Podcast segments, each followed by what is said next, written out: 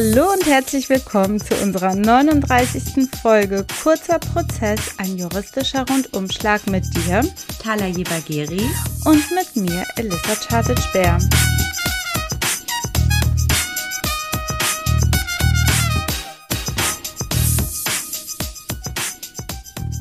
Hi Rana. Hello Elissa, wieder aus dem Urlaub zurück. Ja, genau, schon seit fast einer Woche. Und ich kann dir eine Sache sagen. Mhm. Nach dem Urlaub brauche ich auf jeden Fall nochmal Urlaub. Ähm, es war sehr schön. Ich war ja wieder in Kroatien, in meinem mhm. Lieblingsreiseland. Und ähm, das war richtig, richtig cool. Aber es war viel zu heiß ich meine, ich gehöre jetzt halt zu den Jammerleuten, die, wenn es zu heiß ist, ist es zu heiß, dann hier, dann ach, so der kalt. Herbst ist wieder da, es ist so kalt und ätzendes Wetter. Aber es war echt einfach too hot. Ähm, und natürlich, hallo, mit vier Kindern Urlaub machen ist jetzt auch nicht so chill and relax. Obwohl man den Kindern gar keinen Vorwurf machen kann. Die machen das alles super, aber es ist halt trotzdem nicht so richtig relaxed. Ähm, und die Fahrt war anstrengend. Deswegen ein bisschen freue ich mich auch wieder im Lande zu sein, weil wir Anwältinnen wissen ja, was dann auch alles auf uns ja. wartet. Und das äh, ist für die ähm, Entspannung jetzt auch nicht besonders förderlich, ehrlich gesagt. Das finde ich auch. Das ist wirklich egal, ob selbstständig oder angestellt. Die Arbeit läuft ja weiter. Wenn du angestellt bist, hast du ja auch deine Akten, deine Mandate. Da passiert ja was. Die Gerichte schreiben, Behörden schreiben, der Mandant hat tausend Fragen, die Gegenseite geht dir auf den Geist. Und du bist im Urlaub und dann häuft sich das so, die Post. Ich habe ja. Und du spürst das so richtig. also das ja, ist so. Ja, und du hast es nicht nur gespürt, du hast es ja ich, die Zuhörerinnen wissen es nicht, Elissa, aber ich sag's ja, ich war ja für deine Postdurchsicht zuständig. Genau. Und ich habe dir ja so 300.000 E-Mails am Tag geschickt, gefühlt. Und die dann wurden, hast du gesehen, wie ich die auf deinen Tisch auch drapiert habe? Ja, ja, ja, das habe ich oder? Sonntagabend, als ich angekommen bin, bin ich dann natürlich noch sofort ins Büro und habe gesehen, natürlich. wie so ein Fächer sah das aus. So, schön, oder? Wie im Hotel, wenn das Handtuch so schön drapiert ist. Als Schwan. Ich wollte Origami mit der, oder heißt es Origami? Ich weiß es gar nicht. Shitstorm. Mit so Aber, frischen, ähm, frischen Früchten noch dazu. Genau. Ähm, und so eine Schokolade. Ich habe einmal so, supp, gemacht. Dann kam das alles in eine dicke Mappe und am nächsten Tag fing das Leid dann an. Und eine Sache möchte ich auch noch an dieser Stelle erwähnen. Du kannst halt, also ich kann das nicht. Ich kann nicht abschalten. Mein Kopf und die Arbeit, die da vollzogen wird, das geht immer weiter, das rattert immer weiter und ich denke mir dann schon irgendwelche Dinge, überlege mir, was ich hier und da machen kann in den gewissen Situ Fällen und Problem. Ähm, so richtig erholsam ist der Urlaub nie. Aber ich will nicht klagen. Der klassische Satz von mir, wir sind Nichts. alle gesund und wir führen ein gutes, privilegiertes Leben. Ich will wirklich nicht meckern. So, heute sind wir am Start, liebe Rana, um, für die 39. Folge unseres Podcasts. Ähm, richtig, richtig cool wieder eine Folge mehr und es ja. freut mich sehr, dass wir auch keine äh, Sommerpause gemacht haben, sondern während des Sommers schön weiter fleißig aufgenommen haben. ja, betonen das, das ist wichtig. Voll. Ja, finde ich auch. Wir sind ja hier nicht die öffentlich-rechtlichen. Also. Ja, und selbst die machen Pause, machen Wiederholung. Tatort, hallo? Guck mal, oh, es gibt. Der Hund ist da. Warte, ich bin gleich bei dir. Okay.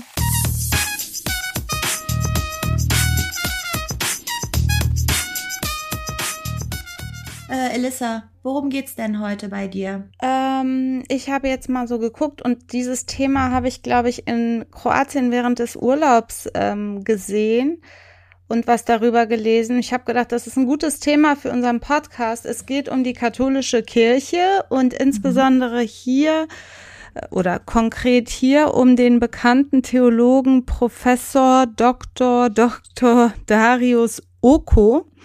Mhm. Das ist ein polnischer äh, Theologe, der in einer Zeitschrift, die in Köln erschienen ist, was ziemlich heftiges ja publiziert hat. Und mhm. zwar geht das ganz, ganz stark und extrem gegen Homosexuelle in der Kirche. Und wenn mhm. man das äh, so interpretiert, wie ich es interpretiere, auch gegen Homosexuelle an sich. Ja. Und äh, deswegen ist gegen ihn und den Chefredakteur dieser Zeitschrift, Theologisches heißt die, Strafbefehl erlassen mit relativ hohen Geldstrafen. Das ist mein mhm. Thema. Und was ist dein Thema? Äh, ja, krasses Thema. Du, ich habe ein etwas, ich, ja, ich habe auch wieder ein Aufregerthema, Elissa. Bei dir geht's um die christliche Kirche, bei mir geht's um die CDU. Es gibt ein bisschen Verwandtschaft zwischen den Themen. Äh, konkret geht es um die Sicherheitsforscherin Lilith Wittmann. Ja, sehr cool. Die eine, ja, die eine Sicherheitslücke entdeckt hat in einer CDU-Wahlkampf-App und die sich auch an die ethischen Grundsätze gehalten hat, wie man solche Sicherheitslücken weitergibt und die angezeigt wurde von der CDU. Es geht darum, dass ich dir erkläre, was alles passiert ist und dann wollen wir unseren Zuhörerinnen ein bisschen was über Strafanzeigen und Strafantrag und äh, die den sogenannten Hackerparagraphen erzählen im Strafgesetzbuch.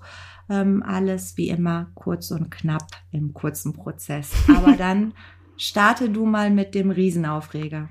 Ja, Riesenaufreger, weil, wie gesagt, es ist ähm, ziemlich homophobes Zeug, was dort abgedruckt worden ist in der Zeitschrift Theologisches. Das ist eine mhm. Fachzeitschrift, wo christliche, äh, katholisch-christliche Themen besprochen werden. Und der Theologieprofessor, der auch bekannt ist in Polen und auch europaweit, ähm, hat dort eben, nachdem er im Jahre 2020 sein Buch veröffentlicht hat, das den Namen Lavendelmafia trägt, damit meint er die homosexuellen Mafia in der katholischen Kirche. Also schon allein der Begriff ist dermaßen despektierlich und ähm, ekelhaft einfach. Ja. Ähm, wo war ich stehen geblieben? Genau, der hat eben da ähm, folgende Dinge gesagt. Also unter anderem hat er homosexuelle Priester als Plage bezeichnet. Wörtlich mhm. heißt es in dem Artikel, wie folgt. Eine, ich zitiere, eine solche Homo-Mafia verhält sich wie jede Mafia, wie ein rücksichtsloser Parasit, wie ein Krebsgeschwür, das sogar bereit ist, seinen Wirt zu töten, die letzten Ressourcen und Vorräte aus ihm herauszusaugen, um seine bequeme Existenz zu sichern.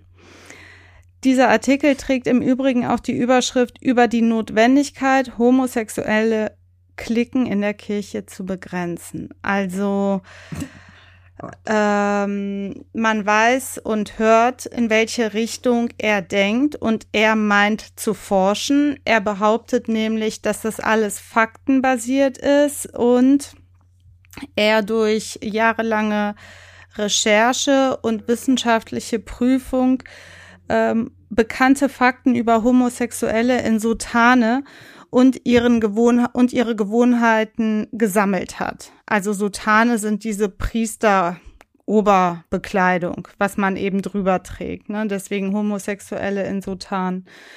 Und ja, dadurch, dass dieser Artikel in Köln in der Zeitschrift veröffentlicht worden ist, war das Amtsgericht Köln zuständig für dieses Verfahren. Viele haben sich aufgeregt, man liest das so im Netz, der lebt doch in Polen, wieso wird er dann hier verfolgt? Aber so ist das eben Tatortprinzip, da wo mhm. die Tat begangen wird. Und hier ist es eben durch die Veröffentlichung hier, mhm. ähm, ist das Amtsgericht Köln zuständig. Was ich richtig cool finde, ist, dass das Amtsgericht Köln, nachdem eine Strafanzeige erstattet worden ist, Wer hat die erstattet?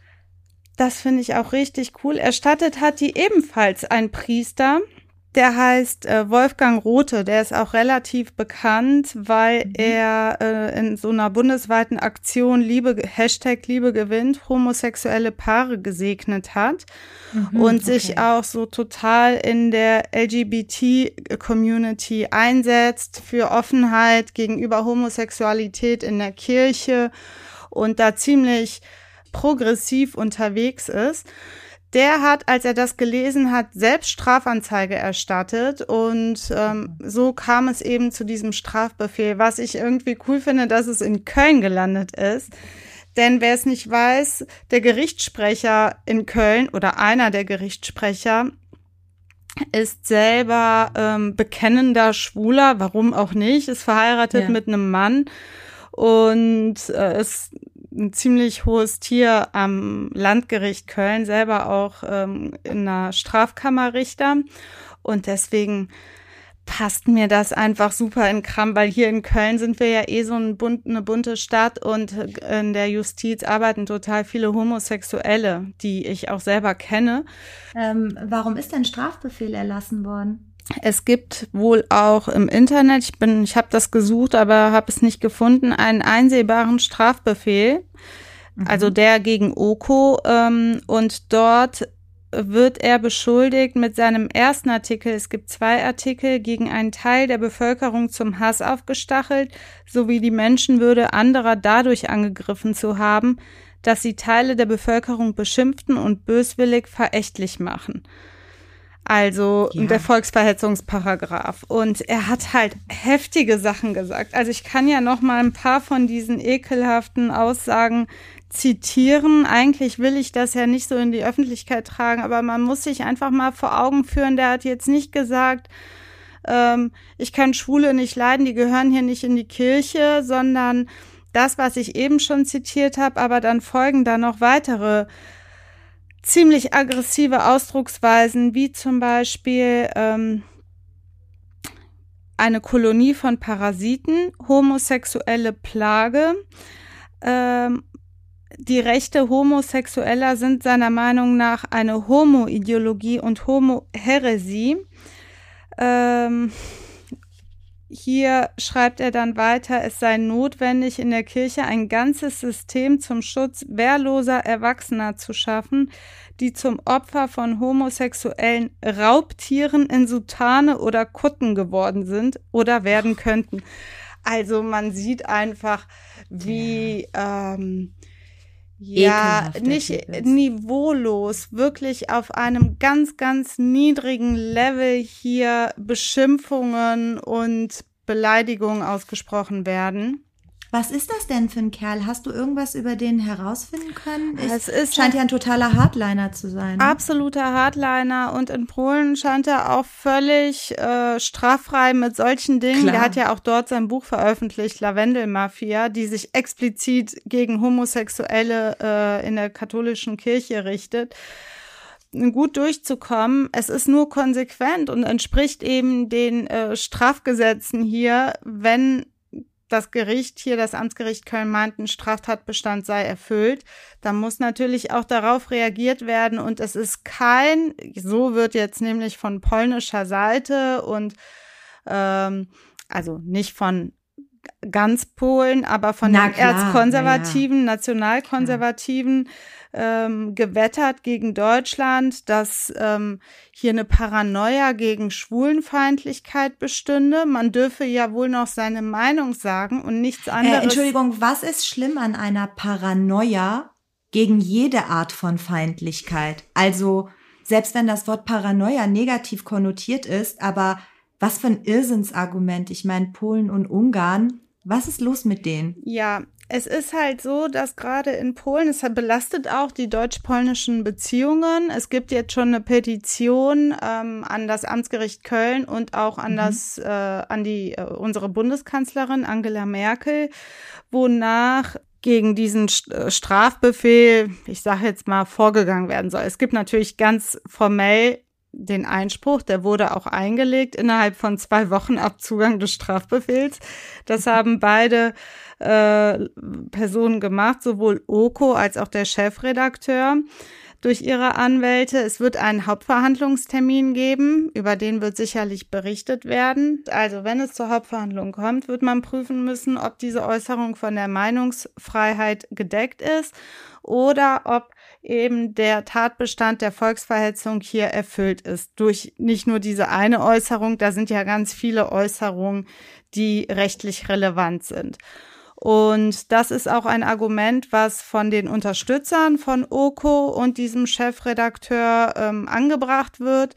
Das sei Wissenschaft. Er habe sich zwar mit etwas ruppigeren Ausdrucksweisen, aber letztlich wissenschaftlich fundiert geäußert. Es ist auch seine Meinung, die er dort vertritt und das Ganze sei nicht strafbar. Außerdem sehen die sich als Opfer der deutschen Justiz. Ähm, Oko selbst hat in einem Interview in Polen gesagt, er sei empört, also sinngemäß, er sei empört, dass er jetzt von der deutschen Justiz verfolgt würde.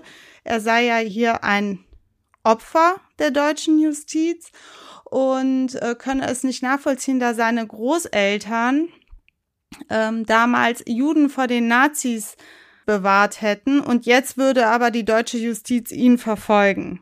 Das wäre ja wohl nicht drin, sagt er. Das ist ja mal super geile Kausalität. Er nimmt, er so. nimmt also so ein bisschen selbstgemachte Immunität für sich in Anspruch, weil seine Großeltern eine gute Tat erbracht haben, darf er also selber jetzt äh, walten und machen. Dürfen fünf Generationen nach den Großeltern aber auch jedwede Scheiße bauen, die so geht, weil ne, die Großeltern gute waren. Das ist wirklich eine Logik, die ähm, ja natürlich überhaupt nicht sachlich nachvollziehbar ist. Und ähm, ja, aber er sieht sich eben als Opfer der deutschen Justiz. Der ähm, stellvertretende polnische Justizminister Romanowski hat in einem Tweet bei Twitter auch geschrieben, dass die akademische Freiheit hier mit Füßen getreten äh, werde und ähm, die deutsche Justiz zeigt, dass es Täter mehr als Opfer schütze. Also. Ach so, weil die, die homosexuelle Mafia in Anführungsstrichen, das sind die Täter und Oko, der Halsbringer, und der sagt, das sind alles Parasiten, der ist das Opfer. Genau. Ja. Mhm. Und durch genau. diesen Strafbefehl würden eben die Opfer geschützt. Also welche großen Schlüsse das ist in der katholischen Kirche sowieso immer ein Thema, ne, Elissa? Äh, da werden ja immer da haben die ja recht. Es werden ja in der katholischen Kirche immer die Täter geschützt. Und jetzt äh, hat dieser Kerl da aus Polen das einfach auf die deutsche Justiz umgemünzt. Also Täter-Opfer-Umkehr Reverse sozusagen. ähm, es ist wirklich ganz, ganz äh, schwer erträglich, wie einseitig das auch viele Polen sehen. Allein durch diese Petition und diese ähm, Unterstützer die heißen irgendwie, kann ich dir jetzt sagen, ich muss es aber raussuchen, das habe ich mir jetzt nicht gemerkt. Ordo Juris. Also der Präsident von dieser Organisation Ordo Juris äußert in Anführungsstrichen ernsthafte Bedenken gegen das Kölner Urteil. Ähm, Mit dem Urteil meinen die, das, meinen die den Strafbefehl? Den Strafbefehl ne? meinen die mhm. damit. Und natürlich vers versucht man von allen Seiten, ähm, Oko hier in Schutz zu nehmen und auch seine Äußerungen in Schutz zu nehmen und zu relativieren. Aber aus meiner Sicht gibt es da wirklich nicht zu relativieren. Es ist dermaßen aggressiv und ähm, ja, un unverdeckt. Es ist einfach ganz offenkundig, dass er radikal gegen ähm, Homosexuelle ist und hetzt, hetzt richtig mhm. und zwar auf die übelste Art und Weise. Er sagt auch zum Beispiel, ich bin entschlossen, die Kirche vor Homoklicken zu retten. Also er sieht darin auch irgendwelche Strukturen und Netzwerke, die ja auch überhaupt nicht belegt sind, hannebüchendes Zeug, also wirklich äh, vom allerletzten. Ähm, der Typ müsste eigentlich klüger sein. Er ist doppelt promoviert, er ist habilitiert. Ähm, man müsste meinen, dass. Ja, aber doch alles im theologischen Bereich, oder? Richtig. Ob, äh, da, ob du ja, dadurch besonders klug wirst, wenn alles die Habil, gewollt ist. Die Habil hat er in der Philosophie gemacht. Also, Och. ich weiß es auch nicht. Jedenfalls sind Einsprüche eingelegt worden, das hatte ich am Anfang schon gesagt, und wir werden sehen, ob, ob der Strafbefehl standhalten äh, kann in einer Hauptverhandlung oder wie das Verfahren insgesamt ausgeht. Aber man sieht, auch dadurch, dass der Anzeigerstatter, der ähm, katholische Priester aus München, der wird natürlich jetzt übersät mit Hassmails, ähm, dem werden Morddrohungen ausgesprochen. Also der wird aggressiv angegangen, weil er sich getraut hat, ähm, als äh, Aktivist auch für die LGBT-Szene und äh, Homosexualität in der katholischen Kirche und auch anderswo ähm, ja sich getraut hat, da gegen diese zwei vorzugehen durch die Strafanzeige und so eben auch das ganze Verfahren an die Öffentlichkeit zu bringen. Was mich einfach nur wundert, ist, ähm, ich meine, wir sind ja jetzt aus Polen und Ungarn echt einiges gewöhnt und ich finde es so gruselig, dass das inmitten von Europa passiert und wir trotzdem noch die überwiegende Bevölkerung immer mit dem Finger so auf den Nahen und Mittleren Osten zeigt hinsichtlich der Gräueltaten und der Barbarei. Und dann ist das hier so um die Ecke, weißt du, ähm, dass Leute sowas sagen. Aber das hier mal, wird auch übrigens, ähm, übrigens das ist, damit wird er auch von vielen Seiten gerechtfertigt. Er möchte ja die katholische Kirche vor Pädophilie bewahren. Und wenn man da eins und eins zusammenzählt, wird nach seinen Ausführungen ähm, Homosexualität und Pädophilie gleichgestellt. Also das eine geht mit dem anderen einher und das ist ja nun mal ein Trugschluss. Ja, aber das ist ja schon allein das, das wichtigste Indiz, dass seine Arbeit null, aber auch null mit Forschung und Wissenschaft zu tun hat. Das ist einfach sowas von überholt, das ist ein Narrativ, eine Mehr, das ist Quatsch, Blödsinn. Aber was ist seine, diesem Stellvertreter, äh, diesem Ganz kurz nur, bevor du fragst, ähm, dass ja. seine Kritiker ähm, haben auch sein Buch, das er in Polen veröffentlicht hat, Lavendelmafia, zerrissen, wirklich als mhm. substanzarme, homophobe Hasspredigt ja. von wegen wissenschaftlicher Arbeit. Das ist einfach nur das ähm, ja, Zusammenstellen von volksverhetzenden, hassgeprägten Äußerungen und äh, Sätzen in Bezug auf Homosexualität. Aber was ist mit dem Kerl hier in Köln los? Der Chefredakteur der Zeitschrift Theologisches. Was hat der denn bitte an Nächstenliebe nicht verstanden? Weil ich meine, wir sind ja hier nicht in Polen. Ja, der unterstützt, unterstützt natürlich diese Äußerung. Der hat das als Chefredakteur äh, gebilligt. Ne? Das ist mit dem, weiß ich nicht, er, gegen ihn ist ein Strafbefehl erlassen worden. Er hat auch Einspruch eingelegt.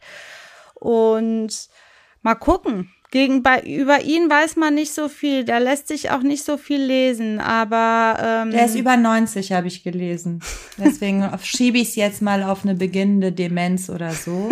ähm, weil ähm, das ist eine Schande, dass du als Priester hier in diesen Zeiten so einen absoluten Scheiß, menschenverachtenden Scheiß. Wirklich bin Und erschüttert. Hasspredigen werden ja immer nur äh, auf muslimischer Seite beklagt, ja. ähm, dass irgendwelche Imame in Moscheen Hasspredigen ja. abhalten würden. Das ist ja nun mal auch sowas von falsch. Leute, macht ja. die Augen auf. Es wird sogar öffentlich in der Zeitschrift veröffentlicht.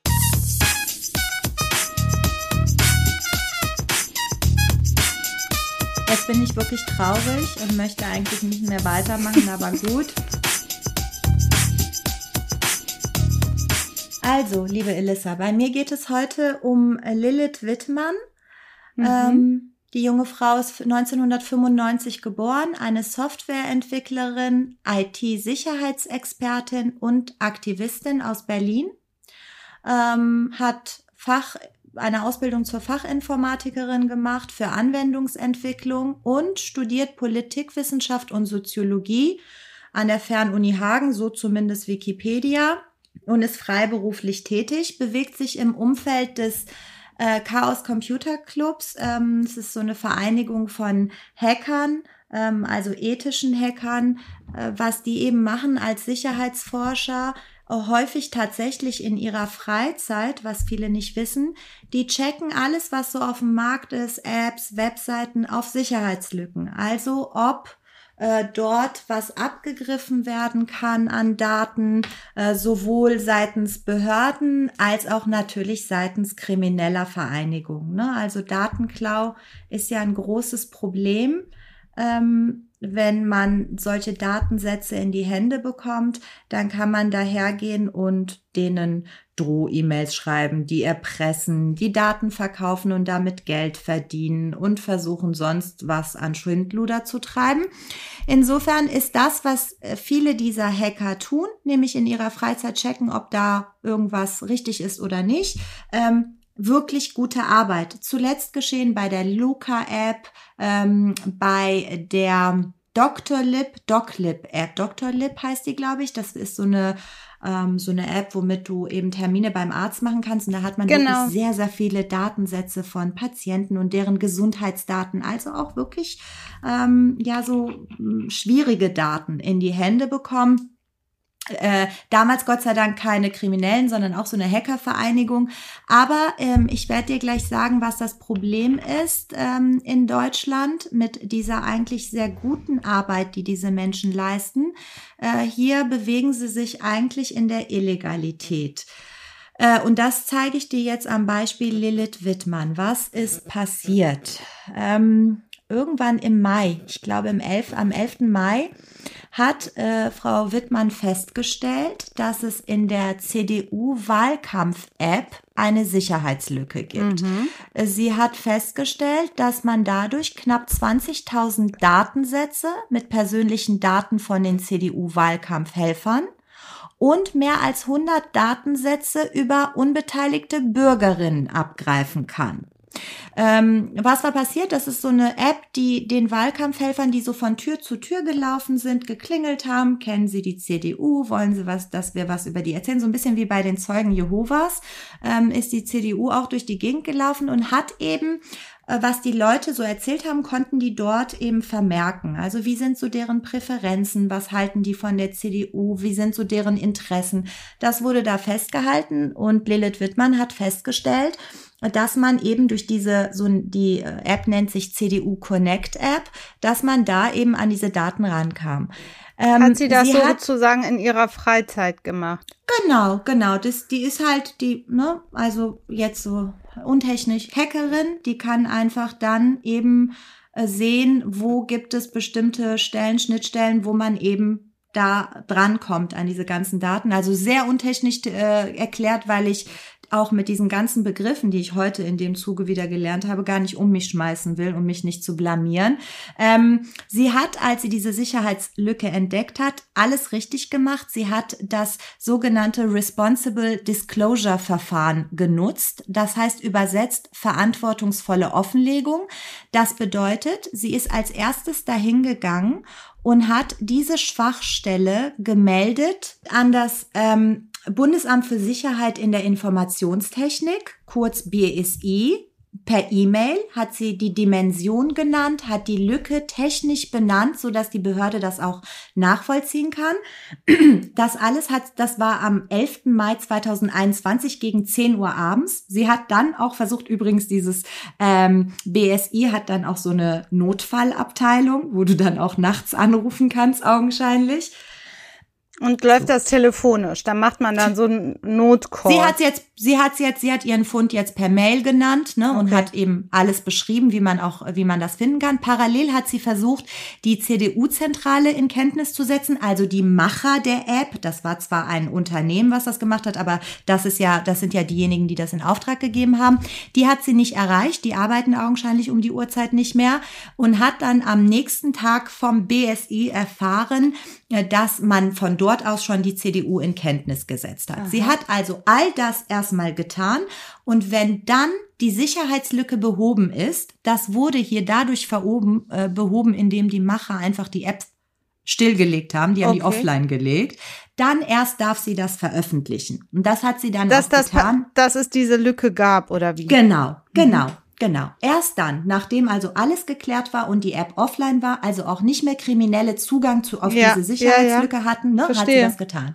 Was ist dann passiert, anstatt dass die CDU sich denkt, boah, vielen Coole Dank. Person, danke, dass du das gemacht hast. Ey, es hätte richtig schlimm laufen können. Wir wären hier, es wäre sonst richtig peinlich geworden für uns und auch für unsere ganzen potenziellen Wählerinnen, haben die dann, äh, das ist jetzt so, dass es eine Sicht der Dinge gibt, äh, über die Sachlage von Lilith Wittmann. Die CDU wurde an verschiedenen Stellen um äh, Stellungnahme gebeten, hat es nicht getan. Auf Twitter hieß es vom Sprecher, das täte einem sehr, sehr leid, aber Folgendes ist dann passiert.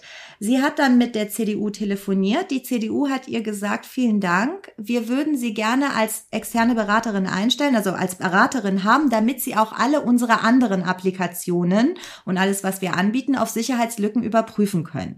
Daraufhin hat Frau Wittmann gesagt, nein, das möchte ich nicht. Ich möchte gerne unabhängig bleiben. Vielen Dank, aber nein. Mhm. Daraufhin die CDU hat Frau Wittmann angezeigt äh, wegen der sogenannten äh, Hacker-Paragraphen. Wichtig sind hier die Paragraphen 202a und 202c Strafgesetzbuch. 202a trägt als Überschrift Ausspähen von Daten, also wenn du dir Zugang zu einem System verschaffst, obwohl es gesichert ist.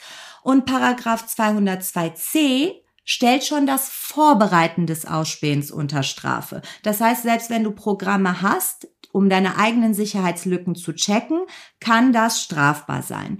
Was an dieser ganzen an diesen ganzen Hacker-Paragraphen total absurd ist und was irgendwie schon seit Jahren kritisiert wird und was auf jeden Fall mal überarbeitet werden sollte, aber keiner zeigt Ambitionen, ist, dass es sich bei teilweise dieser äh, Paragraphen um relative Antragsdelikte handelt, wohingegen 202c Strafgesetzbuch ein Offizialdelikt ist. Und so, jetzt möchte stopp ich, ran. Genau. Jetzt muss ich dich aber mal kurz unterbrechen, weil unsere Zuhörerinnen ähm, die sind natürlich ein bisschen überfordert mit relativen genau. Antragsdelikten, genau. Offizialdelikten, absoluten Antragsdelikten. Ich sag Dafür mal, gibt's ja dich.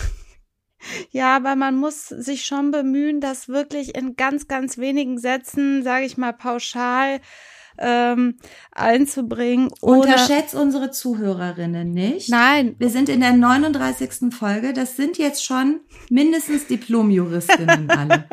Also bitte, hau es schön raus. Was, was ist ein relatives Antragsdelikt?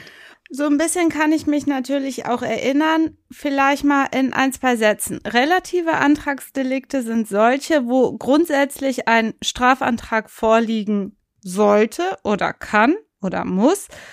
Ähm, fehlt aber dieser Strafantrag, kann die Staatsanwaltschaft die Straftat trotzdem verfolgen, wenn die Verfolgung im öffentlichen Interesse steht. Elissa, da muss ich dich jetzt unterbrechen kurz.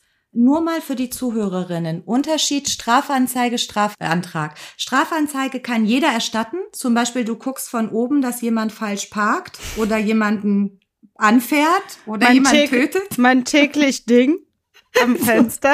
Wobei, du bist ja Erdgeschoss, ne? Das lohnt sich nicht. Man muss von oben runter so, gucken. Okay. Auf einem Kissen. Äh, das ist eine Strafanzeige. Das heißt, jeder, du musst nicht Geschädigter sein. Du siehst etwas, jemand schlägt jemand ja. anderen, du kannst Strafanzeige erstatten. Demgegenüber ist ein Strafantrag etwas, was nur der Geschädigte stellen kann. Und das erklärst du uns jetzt bei welchen Delikten? Das Opfer. So etwas. Wir sind ja schon ja. wieder dann jetzt hier beim Opfer, ne? Genau. Ähm, und Offizialdelikte sind sowas, so krasse Delikte, die auf jeden Fall verfolgt werden. Da musst du weder Strafantrag, Strafantrag noch Strafanzeige erstatten. Das ist ein Muss. Zum Beispiel äh, ein Mord, ein Verbrechen, ne, sind Offizialdelikte, ein Raub, sowas in der Art. Und absolute Antragsdelikte, das ist dann nochmal so eine andere Form. Ähm, das sind die, wo man auf jeden Fall einen Strafantrag stellen muss. Ja, Beleidigung, Hausfriedensbruch, ja, ne? Sowas. Also wo, wo die, wo die, wo die, ja, der Staat sagt, da muss ich nicht gegen vorgehen, außer du willst das explizit. Ähm, aber Offizialdelikte, wie du schon eben gesagt hast, Mord, Raub und 202c das Vorbereiten von Ausspähen von Daten ist so wie der Mord zu behandeln auf dieser Ebene. Ähm, und das macht es ein bisschen, äh, ja, um nicht zu sagen krank. Ich habe es nicht wirklich verstanden. Ich habe aber auch ein bisschen recherchiert und festgestellt, dass auch so, es gibt so Webseiten von so Kripos und Polizeien, die verstehen es auch nicht. Also die schreiben das dann auch so runter, so, hä, was soll das? Ja, aber weißt du, ähm, es heißt ja dann auch immer nicht, dass es zu einer Verurteilung kommt. Wenn die Staatsanwaltschaft jetzt eben aufgrund eines Offizialdeliktes ermitteln muss, ein Ermittlungsverfahren einleiten muss und prüfen muss, ob eben ein Anfangsverdacht besteht, oder das wird ja vorher schon geprüft, aber ob da was dran ist, ähm, dann wird sie ja auch angehört, dann wird sie eine Stellungnahme abgeben in der Regel und dann wird man auf jeden Fall sehen, ob das Ganze weitergeht oder nicht. Wir wissen ja nicht, wie dann auch, selbst wenn ein Ermittlungsverfahren jetzt läuft gegen sie, wie die Staatsanwaltschaft und das Gericht auch damit umgehen. Ich meine. Wir wissen ja auch nicht, welcher Paragraph hier zum Zuge kommt. Wir wissen nicht, ja. nehmen nehm, nehm sie, weil de facto hat sie nicht nur vorbereitet, wenn du streng genommen bist. Sie hat ja diesen Zugang überwunden und hat ja, um Beweise zu, sie muss es ja ausprobieren, ob es eine Sicherheitslücke gibt. Sie muss ja Daten abgreifen. Es ist das wahrscheinlich auch eine haben. technische Frage Frage, was als erstes folgt und dann als zweites, was vorhanden sein muss, um dann dasjenige, was den Straftatbestand erfüllt, äh, nutzen zu können. Also alles komplizierter Stuff. Lass uns nicht verhaken an dieser Stelle. Es ist äh, viel mehr in den Vordergrund zu rücken, dass es peinlich ist, dass die Leute von der CDU ihr erstmal ein Jobangebot machen und dann, wo es abgelehnt wird, äh, dann gegen sie doch vorgegangen werden soll. Das, das ist ja, echt nicht die feine dass, Art. Und was auch peinlich, das ist sicherlich, Elissa. Das zweite, was peinlich ist, ist, dass sie so tun, als könnten sie eine Strafanzeige zurücknehmen. Äh, du kannst einen Strafantrag zurücknehmen. Deswegen haben wir eben erzählt, relative absolute Delikte. Du kannst den Strafantrag zurücknehmen. Damit bist du als Geschädigter erstmal raus und dann muss die Poli äh, Staatsanwaltschaft nicht weiter ermitteln, wenn kein öffentliches Interesse ist. Aber hier ist es halt so, es ist der, ähm, dem Landeskriminalamt, die ermitteln hier zur Kenntnis gebracht worden und es wird weiter ermittelt. Ich habe an irgendeiner, an irgendeiner Stelle gelesen, dass sie ihrem Bevollmächtigten, sie hatte nämlich aufgerufen, dass äh, man ihr Geld spenden kann für jetzt die ja, anwaltliche Vertretung. Und da ist auch ein bisschen was zusammengekommen und sie hat jetzt einem Kollegen einen Vorschuss von 2000 Euro gezahlt ähm, oh, ist ja da, nicht schlecht, ne? Ja, ja, ich glaube, es ist aber auch eine komplizierte Materie. Äh, da muss ja wirklich jemand dran, der auch das technische Verständnis mitbringt.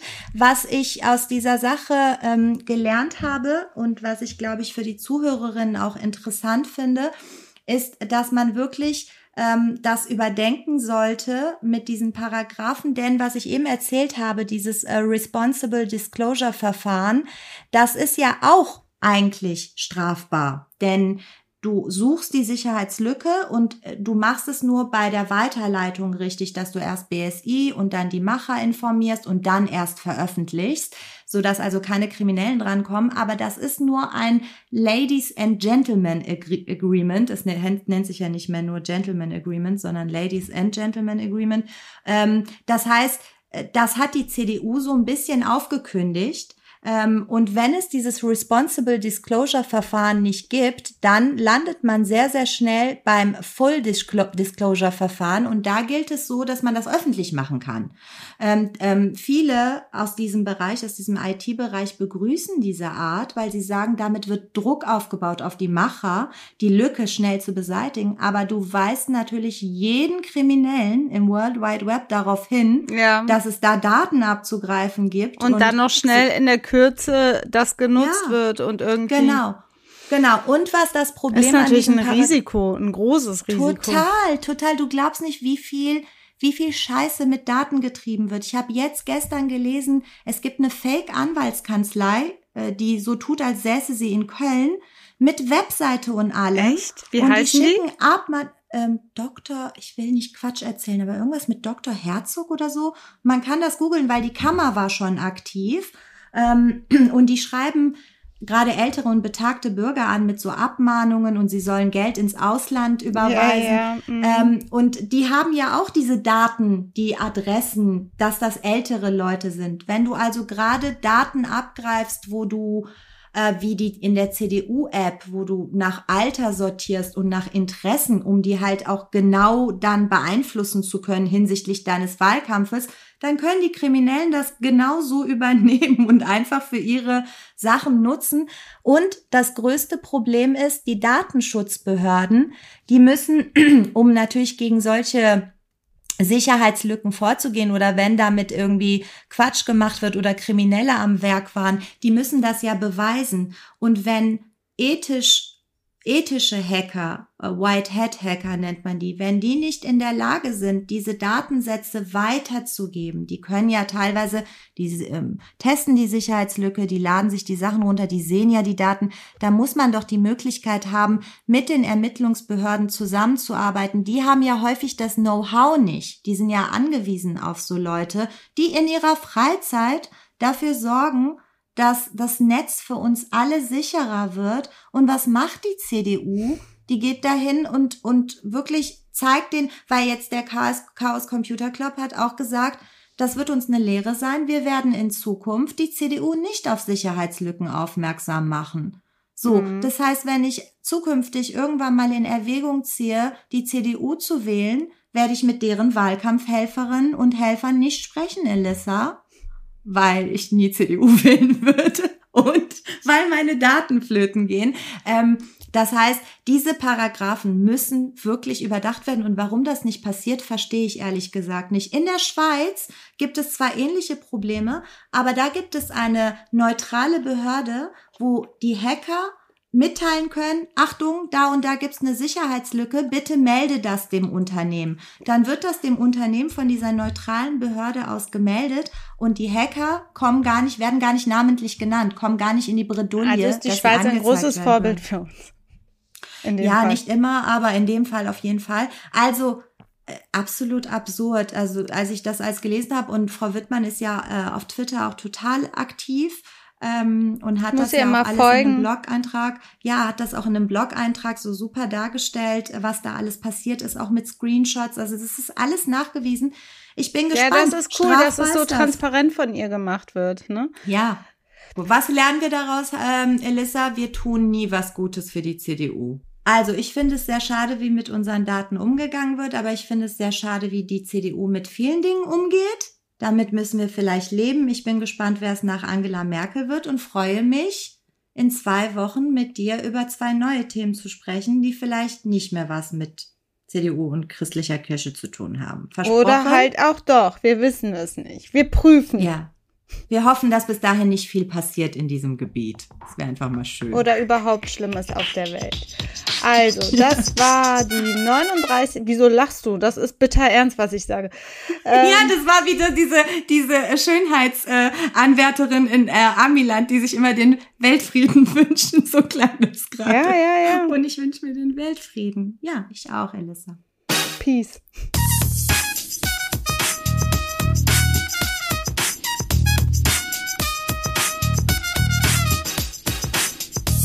Wir arbeiten dran. In Bertche. der 40. Folge. Oh mein Gott. In zwei Wochen ist schon die 40. Da müssen wir irgendwas Besonderes einfallen lassen. Wir ziehen uns schick an. Wir ja, okay. Wir sitzen dann hier so mit High Heels, Abendkleid, äh, Cocktail. Und ich ziehe Hoppo dein Geschenk an, das du ihm aus Kroatien mitgebracht hast. Ja, ein Hundehoodie. Ja. Das Mit einem wir. kroatischen Spruch drauf. Also richtig cool. Das wird richtig cool. Ich freue mich auf die 40. Folge, denn das war jetzt die 39. Folge Kurzer Prozess, ein juristischer Rundumschlag mit dir, Elissa Chartic-Bär und mir, Talaye Bagheri. Ein Podcast von Play Press Play. Press Play. Press Ein Podcast von Press Play Productions. Press Play Productions. Ein Podcast von Press Play Productions.